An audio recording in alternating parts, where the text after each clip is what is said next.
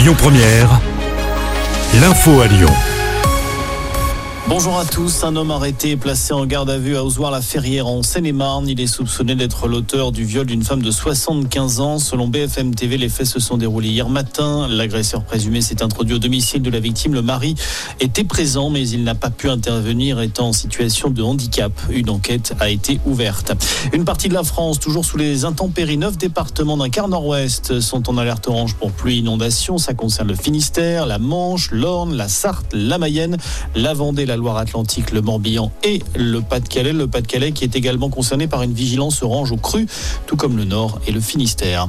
La galère continue à l'aéroport de Brest. Pas de reprise du trafic aérien avant jeudi au mieux. Il devrait reprendre au départ ce midi, on le rappelle, en cause des dégâts toujours très importants sur la tour de contrôle frappée par la foudre ce week-end lors du passage de la tempête Géraldine. À l'étranger, cinq morts et des dizaines de blessés. C'est le dernier bilan en Ukraine après les bombardements massifs ce matin de la Russie qui ont touché les villes de Kiev et Kharkiv. Les autorités locales ont dénoncé des frappes visant délibérément des zones résidentielles.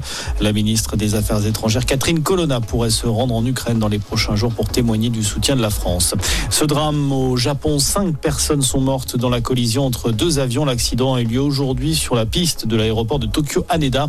Un accident extrêmement rare dont on ignore encore les circonstances exactes. Les 367 passagers, 12 membres de l'équipage de l'avion de ligne ont été évacués. Les victimes se trouvaient à bord de l'autre appareil, un avion des gardes-côtes. Toutes les pistes de l'aéroport ont été fermées. Et puis c'est le moment de lever les yeux vers le ciel en ce début d'année. Si vous aimez les étoiles filantes en tous les cas, c'est la semaine à ne pas manquer, celle des quadrantides. Un essaim d'étoiles filantes est prévu jusqu'à vendredi. Le pic est d'ailleurs programmé dans la nuit de demain à jeudi. Des étoiles filantes qui seront visibles à l'œil nu. Pas besoin de matériel.